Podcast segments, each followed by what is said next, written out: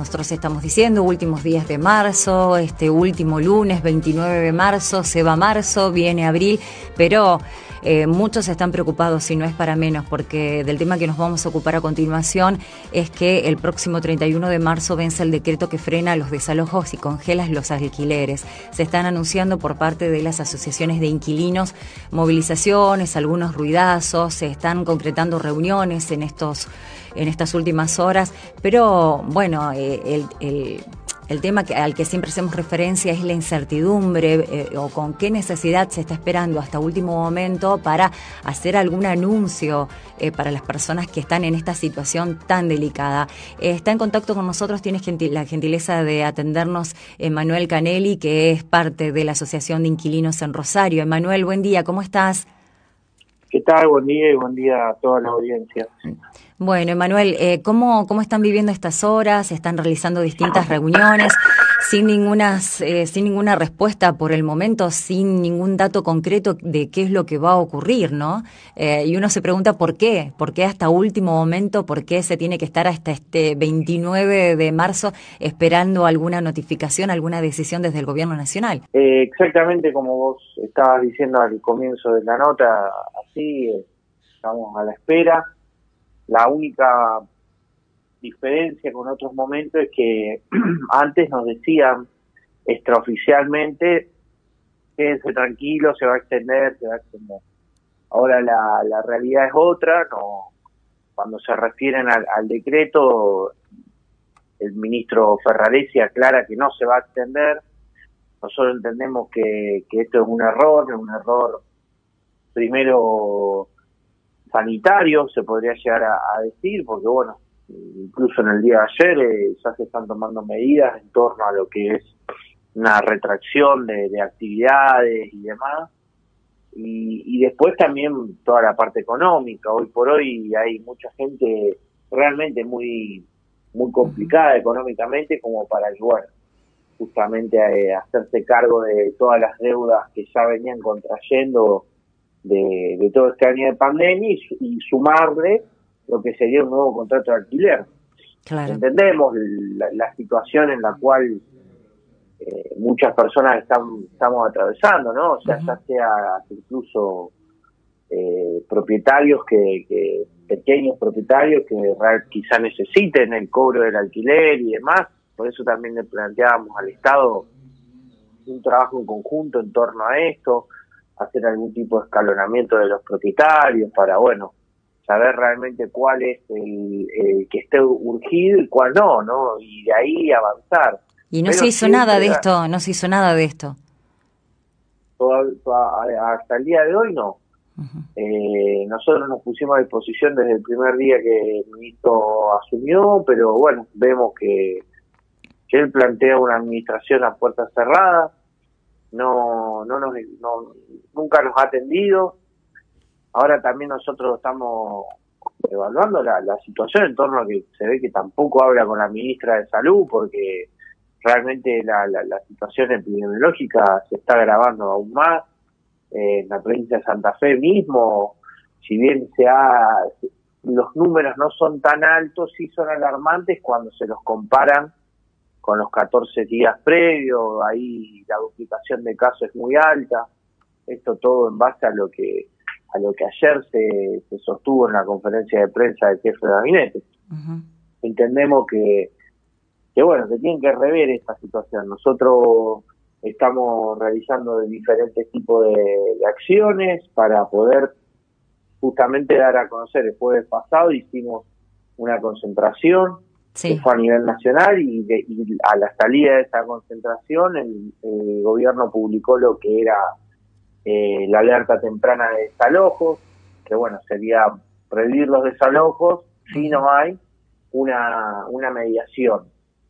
Eh, entendemos de que la medida eh, no es una mala medida, pero sí creemos que con, con eso no alcanza. Ya hoy por hoy, con los decretos que prohibían los desalojos y, y prorrogaban los contratos y demás, sí hubo desalojos eh, cubiertos muchas veces, pero teníamos más mayor mm, posibilidad de frenarlo, porque realmente era un acto completamente ilegal.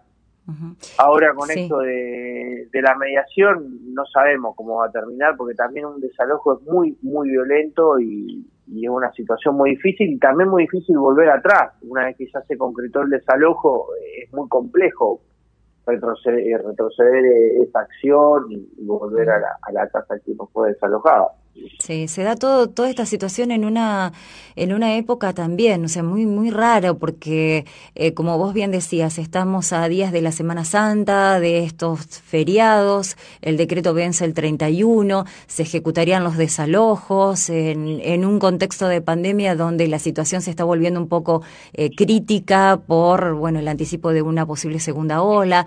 Eh, y la incertidumbre, ¿no? La incertidumbre de lo que va a pasar con, con las personas que, que, están en esta situación. Por otra parte, te quería consultar aquello que está solicitando el Consejo Federal de, de Colegios Inmobiliarios, también se conoció la semana pasada, que le pidió al gobierno que no renueve el decreto y eh, que, mm, que, ponga en, en, marcha la tarjeta alquilar como forma de asistir al, a los inquilinos. ¿Ustedes qué opinión tienen al respecto?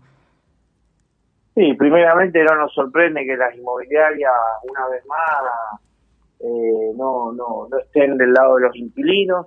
Eh, supuestamente su, su profesión debería ser hasta incluso de esa situación de mediar entre el propietario y el inquilino, pero termina siempre perjudicando al inquilino en pos de su interés y hasta incluso muchas veces perjudicando también a los propietarios. Eh, si fuera por las inmobiliarias, el 20 de marzo de 2020 estábamos con las cosas en la calle eh, enfrentando el virus que en ese momento era algo completamente desconocido.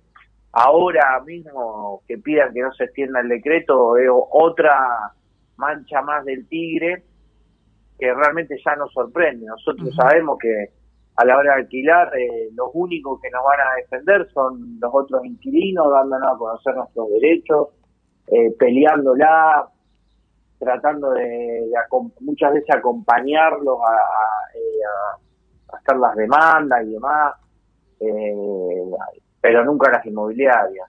Hoy por hoy, quizá el 31 de enero, cuando vencía la prórroga anterior, eh, la situación epidemiológica no daba como para para, para extenderlo, pero se termina extendiendo por una cuestión económica. Y ahora están las dos cuestiones, porque en un mes nadie se va a creer que hubo un repunte económico eh, semejante como para poder afrontar lo que significaba un nuevo contrato de alquiler y las deudas, que en enero no lo hubo. O sea que eh, también es, es una situación compleja. Con respecto al, a la tarjeta alquilar, sí es, es similar a lo que nosotros veníamos pidiendo del plan de desendeudamiento, pero entendiendo también esto, es fundamental hacer el escalonamiento, porque claramente ellos lo que están pidiendo es que sea para todos por igual, para todos los, propietarios por igual, y directamente es destinar recursos estatales que son muy necesarios en esta época de pandemia a eh, gente que, que quizá no, no tenga la urgencia. Claro. En cambio nosotros decimos, bueno, complementémoslo con un plan de, escalonamiento del propietario que no da lo mismo uno que tenga una propiedad, alguien que tenga dos, tres o hasta incluso más de, eso, que muchas veces son las mismas inmobiliarias.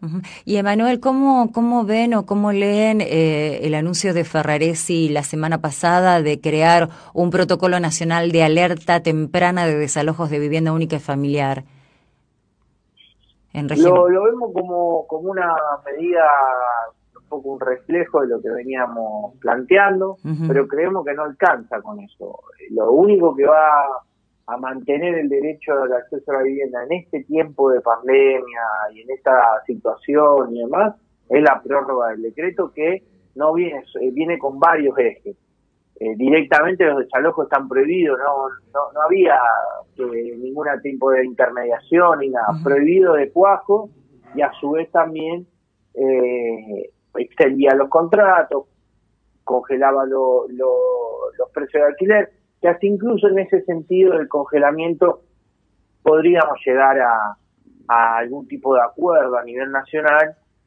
Bueno, entendemos, pasó un año, quizás ya contrato congelado desde el marzo del 2020, bueno, pero todo en materia de, de sentarse a, a charlarlo y demás. Nosotros estamos en la posición firme que hasta que no termine esta pandemia, este decreto tiene que estar a disposición de aquellas personas que lo necesiten.